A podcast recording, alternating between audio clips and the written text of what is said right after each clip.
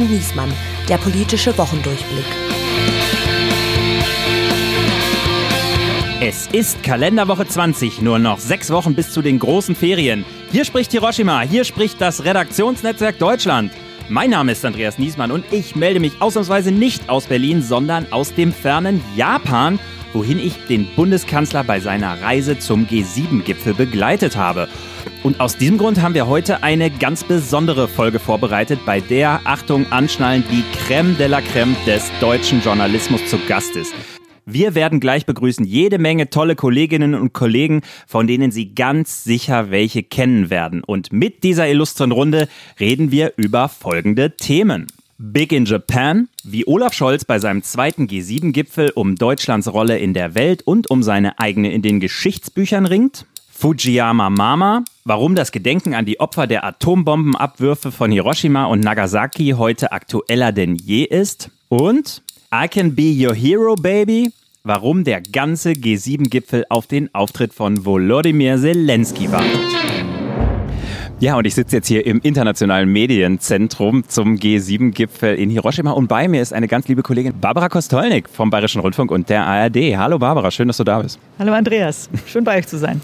Barbara, du hast schon mehrere Gipfel erlebt, hast du mir im Vorfeld erzählt. Sag doch mal, was ist das Besondere hier an Hiroshima oder also was unterscheidet diesen Gipfel vielleicht von anderen? Außer, dass man wahrscheinlich in einem großen Zentrum sitzt, in einer Sporthalle, in kleinen Kabuffs und irgendwie den ganzen Tag arbeitet. Das macht man bei den anderen Gipfeln, fürchte ich auch. Also das unterscheidet es wirklich in keiner Weise.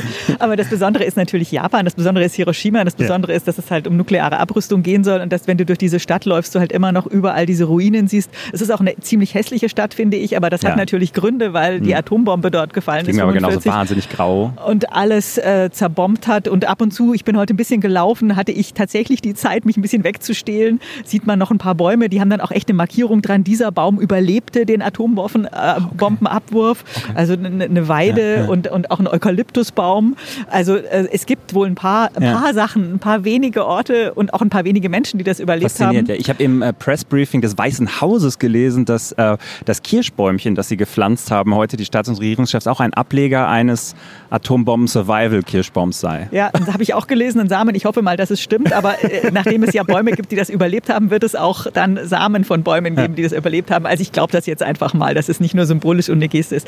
Also man sieht halt überall äh, diese, diese Folgen dieser, dieser nuklearen Aufrüstung und äh, deswegen verstehe ich das auch total, dass der japanische Premier gesagt hat, wir machen das hier, weil das ist uns ein Anliegen. Ja? Und wenn man sieht, wie die Welt verrückt hm, spielt, hm. dass äh, Russland mit Atombomben droht äh, oder Atomwaffeneinsatz droht, dann ähm, versteht man noch viel mehr, dass das eben ein wichtiges Anliegen ist. Wie das jetzt die einzelnen Staaten umsetzen, das ist natürlich wieder eine ganz andere Frage. Aber dass das Bewusstsein ja. da ist, ja. das ist schon, glaube ich, ganz wichtig. Und das unterscheidet diesen Gipfel auch von Elmau, wo es natürlich nicht um Atomwaffen geht und wo das Szenario auch anders war. Die ja, bayerischen Berge sind natürlich schöner, mhm. sehr viel schöner, muss man sagen. das stimmt, das ist ein bisschen düsterer hier, das Szenario.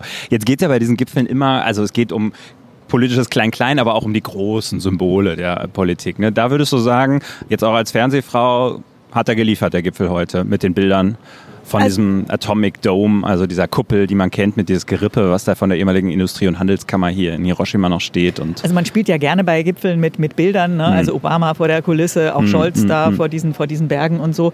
Wobei Spielen ist vielleicht das Falsche, weil man möchte ja eine, mit Symbolen möchte man ja auch was aussagen und ich glaube, das ist ihnen eigentlich ganz gut gelungen. Also ich, ich war heute da auch äh, vor diesem, vor diesem äh, Museum und auch vor diesem Park, der war ja leider abgesperrt, ja. konnte ja nur, äh, konnten nur die wichtigen Staats- und Regierungschefs. Der Friedenspark von Hiroshima Hiroshima an. Genau, konnten da rein. Ähm, aber man konnte, kam ehrlich gesagt relativ nah dran. Das hat mich überrascht. Mich auch. Weil in Elmau hm. war, war ja der, der Radius, keine Ahnung, wie viele Kilometer. Also da hast du ja aus der allerweitesten Ferne überhaupt irgendeinen vielleicht mal ausmachen können.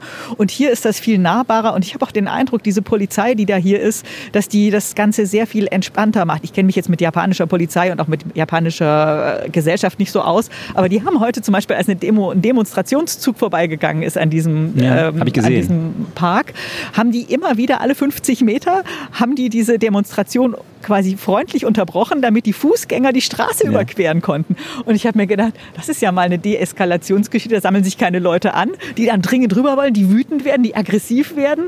Und ähm, also das fand ich, fand ich wirklich ganz interessant, wie die damit umgehen. Ja. Es gibt aber auch natürlich sehr viel, sehr wenig Protest. Ja, ich habe mir sagen lassen, Japaner, Japanerinnen protestieren äh, sehr ungern, sage ich mal. Das ist einfach nicht so, das machen die nicht und deswegen waren das heute auch nicht so besonders viele. Und auch sehr gesittet. Ich habe mir diese Demo, ich habe auch so eine Demo gesehen, da, da standen seltsame Sachen auf den Plakaten irgendwie. Unser Japanisch ist nicht so gut. ja, aber es gab ein paar Sachen in Englisch und dann steht da dann irgendwie kein Atomkrieg, G7 geh nach Hause, wo ich dann auch so dachte, okay, da musste ich auch nachdenken. Das klang so, habe ich kurz einen Witz gemacht und gesagt, das sind so die japanischen Sarah Wagenknechts, die jetzt hier rumlaufen. Ja, und vor allem, die wollen ja auch keinen Atomkrieg, die G7. Ja, da habe ich gedacht, das ist irgendwie, das kommt, passt Genau, nicht so gut zusammen. Aber, Aber ja, gut. ich glaube, man protestiert ja auch sehr gesittet. Also einen schwarzen Block gibt es hier auch nicht. Insofern. Und, und die Polizeipräsenz war natürlich auch wahnsinnig hoch. Unglaublich, wie viele Polizisten. Das war eher so eine Art alter ne? Block, ehrlich gesagt. Ich habe mir Ja. die angeguckt, es waren fast hauptsächlich alte Menschen, die da, oder ältere Menschen, Ja, ja, äh, die da demonstriert haben. Und ich dachte so, ey, bei uns wären das lauter ne, junge Radikale Ja, genau. und in Japan sind offenbar die alten Radikalen. I don't know, keine. Ahnung. Aber das war eine Beobachtung, Ja. die ich gemacht Ja, habe. ja, es So. ist witzig. Ähm, lass uns mal zu den Ergebnissen kommen. Es gibt ja schon ein bisschen was. Es gibt ja schon eine erste Gipfelerklärung heute nach dem ersten Tag. Ähm, da geht es um Sanktionen. Russland, das war eh so eins der großen Themen heute. Ähm, wie ist da so deine Bewertung? Also man hat ja sich, man hat mehrere Punkte reingeschrieben in diese Gipfelerklärung zu Sanktionen, aber mh, es ist auch vieles im Wagen. Wie siehst du das? Also, dass die die Sanktionen reingeschrieben haben oder diese Ausweitung der Sanktionen reingeschrieben haben, jetzt vor allem die Diamanten, das schwang ja immer so mit. Ne? Genau, dass Weil man Russland den einfach- Export russischer genau, Diamanten in die G7-Staaten unterbinden oder beschränken will. Genau, dass sie, weil sie einem einfach viel Geld damit einnehmen und damit ihre ähm, Waffen natürlich äh, und ihre, ihren Krieg finanzieren, dass sie das reingeschrieben haben, äh, ist ja schon mal ist ja schon mal was, dass sie das sich jetzt alle darauf committed haben, also die G7. Dann eben auch, ähm, dass Metalle und äh, so wichtige Metalle, also man will ja sozusagen die Einnahmequellen von Russland Ja. möchte man ja austrocknen. Das ist sozusagen das, was sie reingeschrieben haben. Das Problem wird natürlich sein, äh, wie, wie kontrolliere ich das? Weil die Sanktionen werden ja jetzt schon in Teilen vermieden. Äh, da steht dann so lapidar drin, Drittstaaten sollen dazu animiert werden, irgendwo diese Sanktionen nicht zu, aber animieren ist wie eine freiwillige Selbstverpflichtung Ja. statt einer Quote. Nicht wirklich zielführend, sage ich jetzt mal. Ähm, insofern Steht oft auch, wir arbeiten gemeinsam daran, dass so. es ne? ist wo ganz gut, dass Sie, das, dass Sie das reingeschrieben haben und schon auch am ersten Tag. Und Sie haben ja auch ein, wirklich ein, ein stronges Commitment, also eine, eine, eine starke Aussage ähm, in Richtung Ukraine geschickt. Also ne, vollständiger und bedingungsloser Abzug. Das habe ich vorher auch noch nie gelesen und ich glaube, dass auch Scholz das noch nie so gesagt hat. Also insofern denke ich mir, haben Sie da schon versucht, so mit dem ersten Aufschlag mal ein Signal Richtung Russland, Ja. aber auch Richtung Zelensky äh, zu setzen. Und das ist Ihnen, glaube ich, finde ich, ganz, ganz, ganz gut gelungen, wenn man das so sagen kann, weil ich meine Gipfel, wie man, man weiß ja, wie das ist, ja. Dann werden Abschlusserklärungen äh, veröffentlicht und dann liest man das beim nächsten Gipfel vielleicht sich nochmal durch. Und ähm, so der richtige fette Impact kommt dann erstmal mit der Zeit. Ja, und bei diesem Gipfel ist es ja so, dass möglicherweise der krönende Abschluss ja dann auch noch ist, wenn Zelensky denn dann hier aufkreuzt. Die äh, Anzeichen mehren sich ja, heute ging es irgendwie hin und her. Ich habe ehrlicherweise den Überblick verloren, was der letzte Stand ist, aber ich persönlich glaube, er kommt. Ich weiß nicht. Er ist schon mal in Jeddah, also in Saudi-Arabien bei dem Gipfel der Arabischen Liga. Und da hieß es ja, wenn er schon in der, ne, bei der Arabischen Liga Kann er- ist, dann kann er, ist es ja ni- nicht mehr so weit. Klammer auf, ist es schon, aber egal. Äh, Aber er muss nicht mehr aus der Ukraine raus, was ja, glaube ich, für ihn auch immer sehr aufwendig ist, Ich sondern denke, er dass das der Punkt ist. Dann ist er schon auf steigen. Dem Weg. Und natürlich Geheimhaltung. Ich meine, man stellt sich vor, ne, Joe Biden ist da einer der äh, Big Points in der Welt und Zelensky der zweite Big Point in der Welt. Äh, Dass da die Geheimdienste und die Sicherheitsleute Schnappatmung kriegen und äh, Herzrasen, das beide an einem Ort, kann ich mir gut vorstellen. Also deswegen glaube ich, will man das möglichst, möglichst lange im Ungefähren halten. Aber meine Vermutung, und ich glaube, das ist auch die Vermutung, die hier viele teilen, ist, dass er dann doch persönlich auftauchen wird. Jetzt bin ich heute den ganzen Tag immer wieder interviewt worden oder es gab immer wieder Interviewanfragen. Ich habe dann irgendwann abgesagt von diesen ganzen japanischen Fernsehteams. Ich weiß nicht, wie dir das gegangen ist. Das Lustige ist, dass es mir in Elmau genau andersrum gegangen ist. Ach, du Da musstest habe die ich Japaner interviewen. Ich habe dort Japaner interviewt und da habe ich gedacht, so fühlt sich das also an. Und auf der anderen Seite vom Zaun steht, Und witzig. die haben mir alle eine Frage gestellt. How was the food? The food is delicious. Und ich muss sagen, ich bin ein absoluter, absoluter Food-Junkie von japanischem Food. Noch mehr als also noch mehr liebe ich japanisch-französisches Fusion-Essen. Das liegt aber daran, dass ich ziemlich lange in Paris war und dort ist das der heiße Scheiß, sage ich mal.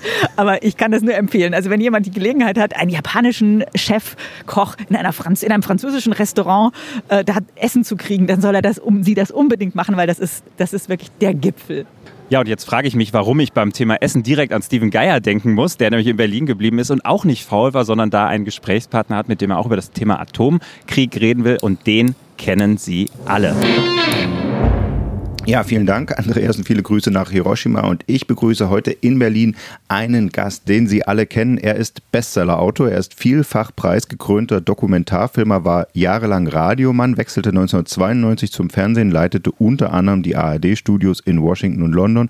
Und auf jeden Fall kennen Sie ihn alle als Gesicht und Chef des Heute-Journal im ZDF, das er von 2003 bis 2021 fast 3000 Mal moderiert hat. Parallel und erst recht danach reiste er für große ZDF-Dokumentationen um die Welt, berichtete aus Arabien, Indien, Afghanistan und dem Silicon Valley und Ups, he did it again. Am Dienstag, dem 23. Mai, ist er wieder im ZDF zu sehen. In und mit der Dokumentation Putins Tabubruch, die neue Angst vor der Bombe, 20.15 Uhr im ZDF. Den Film hat er wieder gemeinsam mit seiner Kollegin, der Dokumentarfilmerin Angela Anderson, gedreht und er ist von Dienstag an auch in der ZDF-Mediathek zu sehen. Ich freue mich sehr und begrüße the one and only Klaus Kleber. Das geht ja gut los. Schönen guten Morgen. Herr Kleber, Sie haben für die Dokumentation Großmanöver und Stützpunkte und militärische und politische Entscheidungszentren besucht. Sie haben mit Militärs und Strategen gesprochen, mit hochrangigen Experten. Haben Sie da Angst gerochen?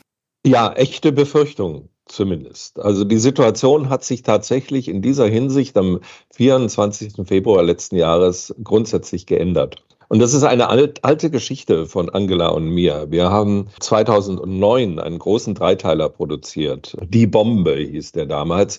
Wir waren auf der ganzen Welt unterwegs, bekamen damals den Deutschen Fernsehpreis und vor allen Dingen eine große aufmerksame Öffentlichkeit. Und wir hatten das Gefühl, das könnte sowas werden wie der Abgesang auf die Atombombe. Hm. Denn damals hat Barack Obama in Prag eine große Rede gehalten und die Abschaffung aller Atomwaffen zum Staatsziel der USA erklärt. Wir haben Putin die Frage zugeworfen, äh, Herr Präsident, wären Sie bereit, da mitzumachen? Und er sagte, wenn alle mitmachen, sind wir dabei. Es wirkte wirklich so, als ob wir dieses verteufelte Zeug hinter uns bringen. Und jetzt plötzlich ist es wieder da. Und zwar in einer viel komplizierteren Welt, in einer tripolaren Welt, wo zwischen Russland und China neue Allianz entsteht, wo Amerika sich möglicherweise an zwei Fronten gleichzeitig herausgefordert wird.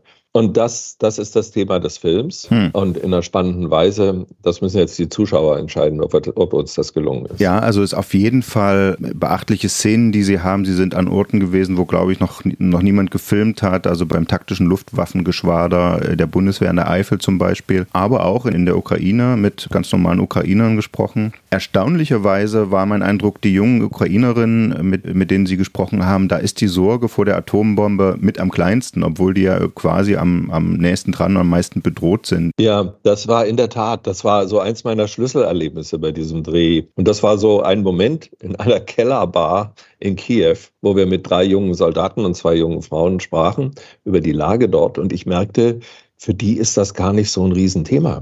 Und ich frage, warum eigentlich nicht? Und dann sagte Ilja, einer der drei jungen Studenten und Reserveoffiziere, sagte, um mich zu töten, reicht eine Kugel. Hm. Wir haben den Krieg. Es sind schon Kugeln in meine Richtung geflogen.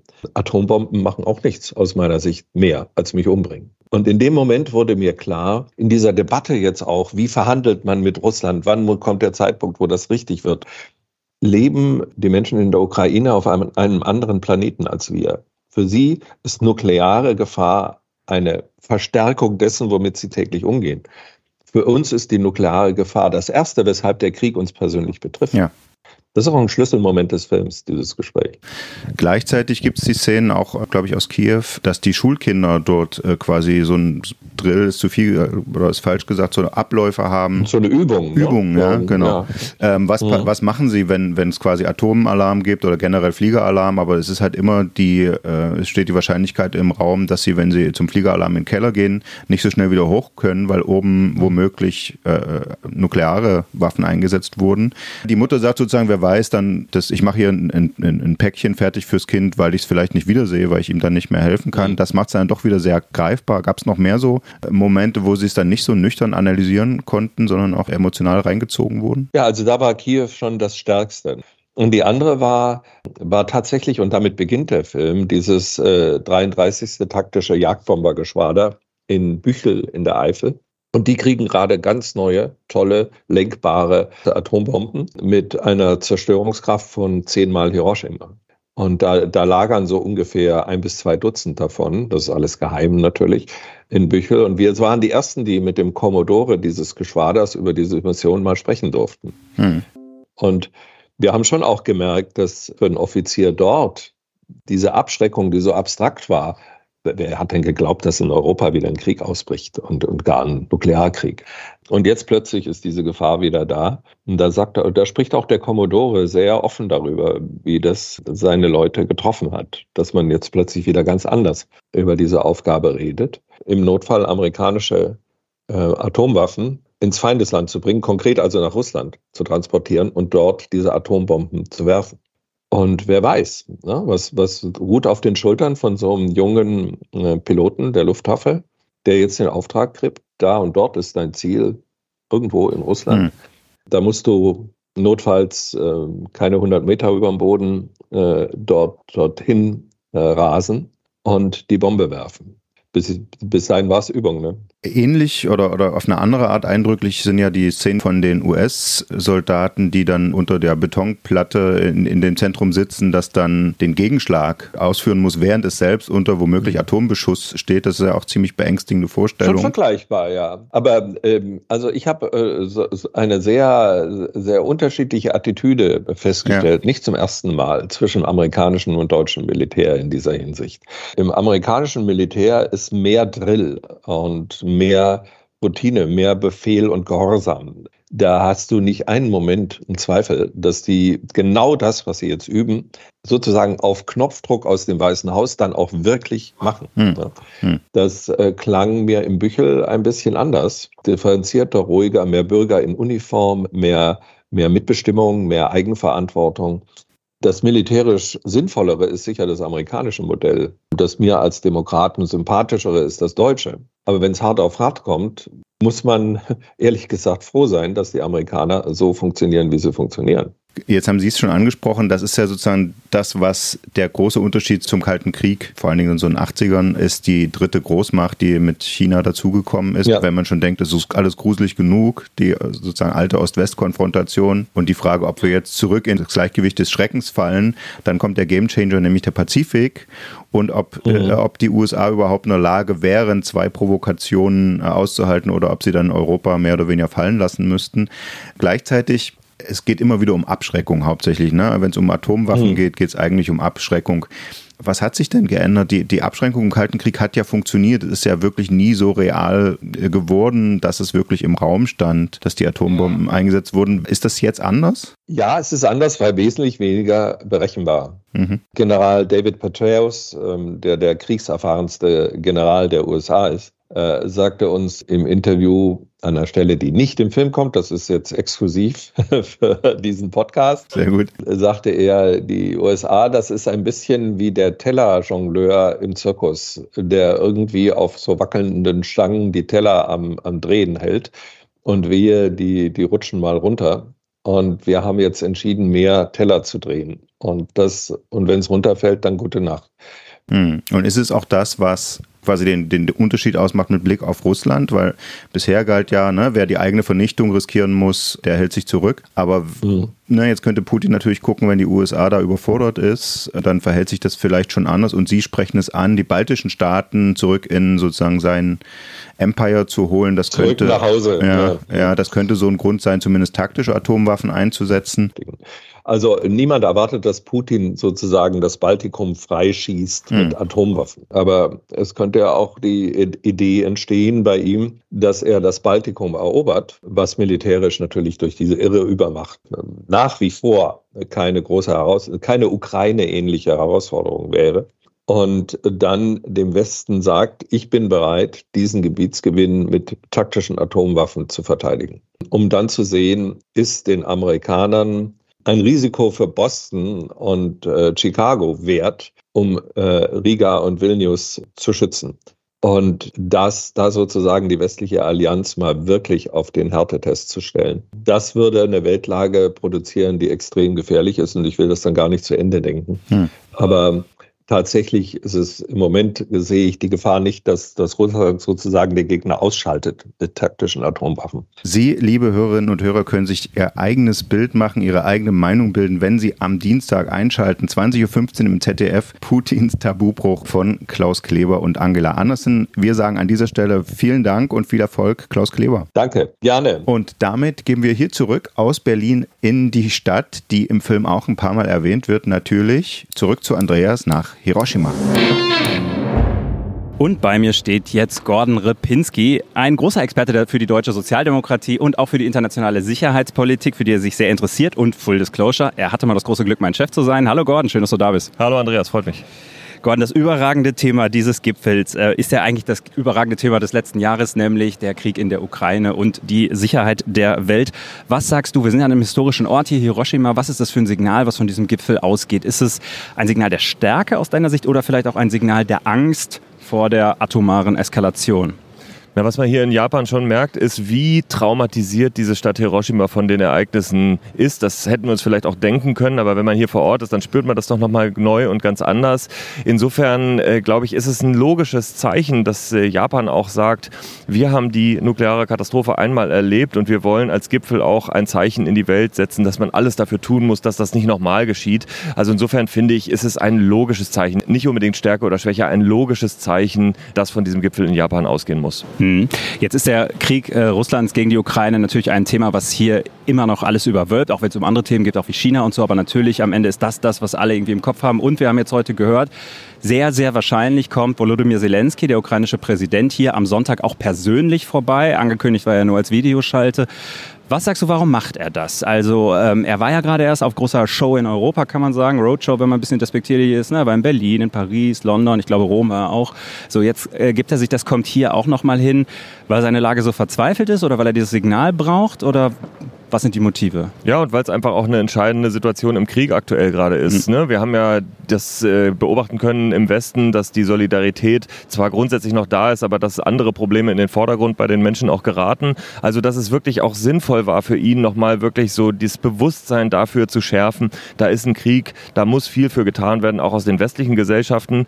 Und dass er jetzt nochmal diese beschwerliche Reise auf sich nimmt. Und auch, gefährliche, und auch gefährliche Sicherheitsbedenken spielen ja immer eine Rolle und so. Ne? Genau, absolut. Aber natürlich auch erstmal für ihn immer mühsam. Er kommt ja nicht mhm. mit dem Flugzeug aus Kiew raus, er muss immer erstmal mit dem Zug da ewig lange rausfahren. Äh, das ist der gefährliche Teil, um dann diesen langen Flug zu machen. Also er nimmt da schon sehr viel auf sich und aus meiner Sicht zeigt das wirklich, äh, dass er verstanden hat, wie wichtig diese Art von Öffentlichkeitsarbeit ist, auch die Art von Nähe zu den äh, Staats- und Regierungschefs, damit denen allen immer wieder bewusst wird, dass sie ihre Bevölkerungen davon überzeugen müssen, dass eben hm. auch dieser Aufwand betrieben wird für die Ukraine. Insofern finde ich es schlüssig und ich bewundere es, muss ich sagen, das immer wieder zu sehen, wie er das macht, wie gut er das macht, dieses Bewusstsein zu schaffen. Ja.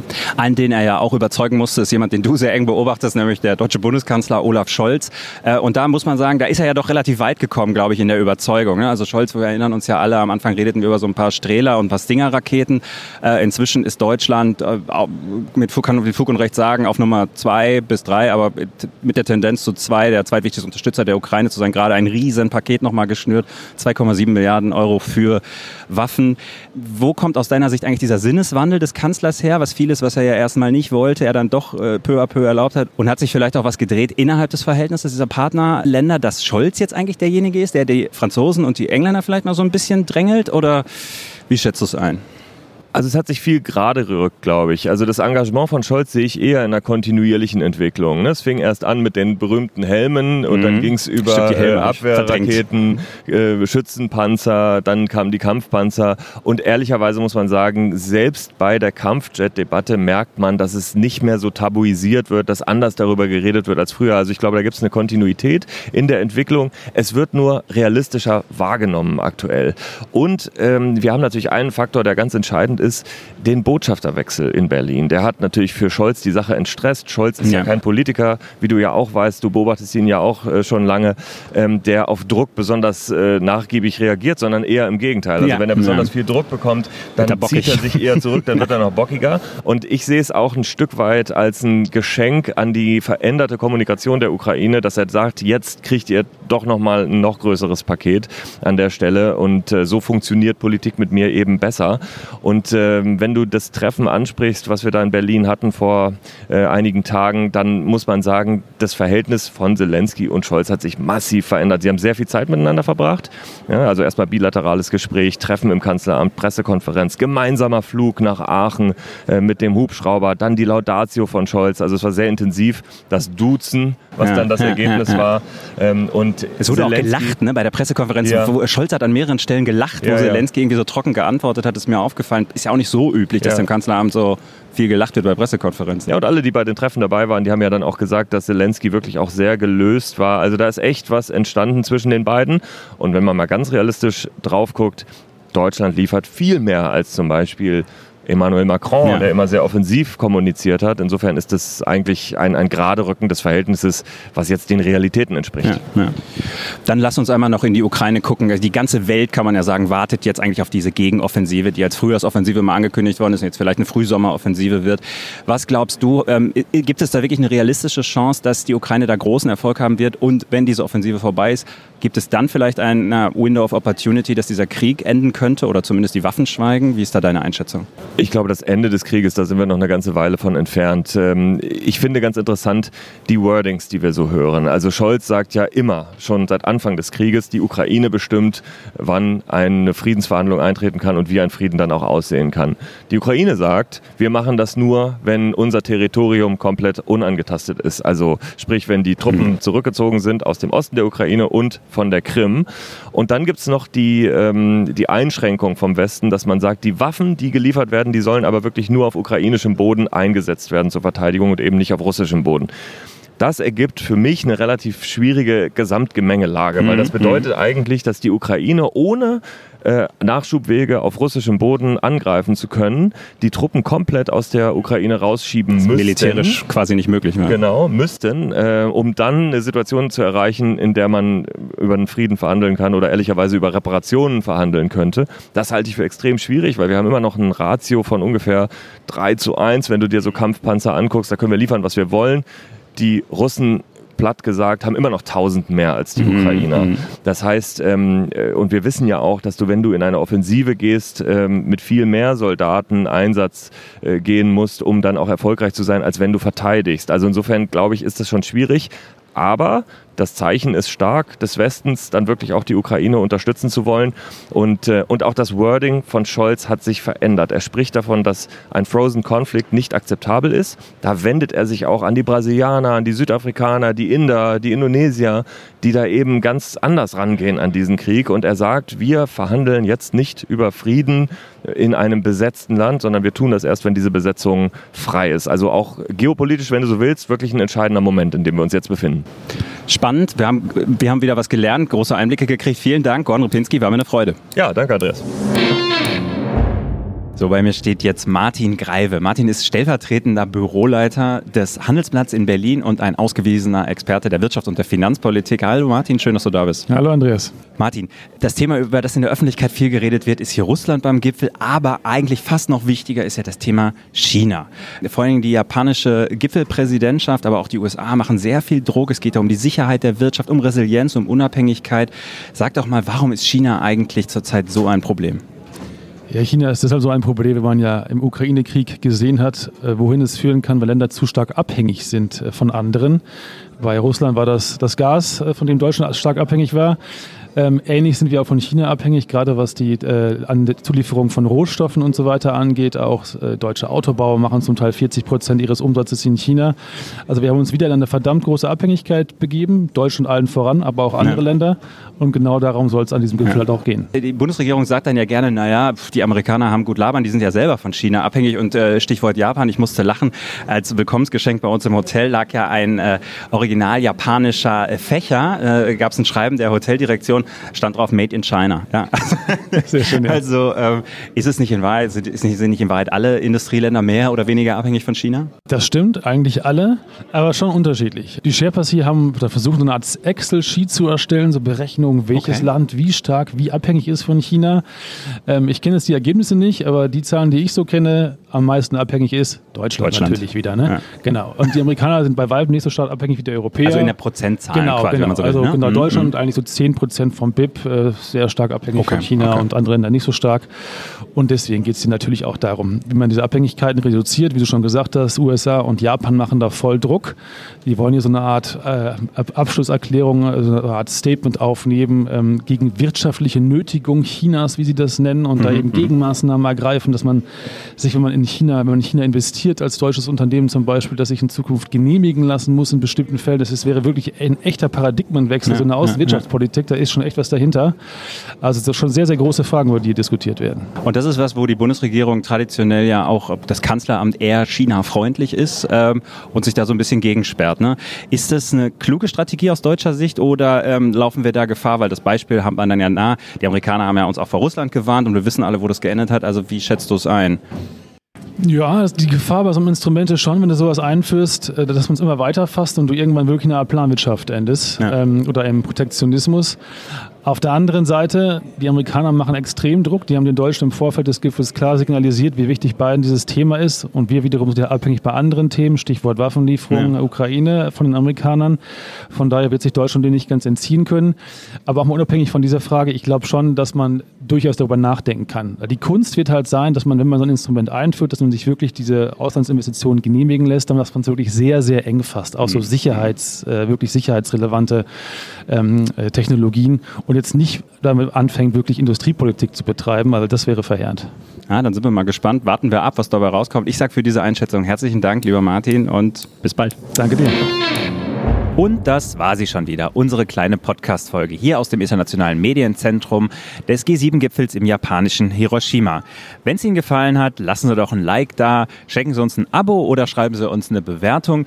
Ich darf jetzt zurückkehren zu meinem Laptop, wo eine Menge Arbeit auf mich wartet und sage deshalb Tschüss und bis zur nächsten Woche.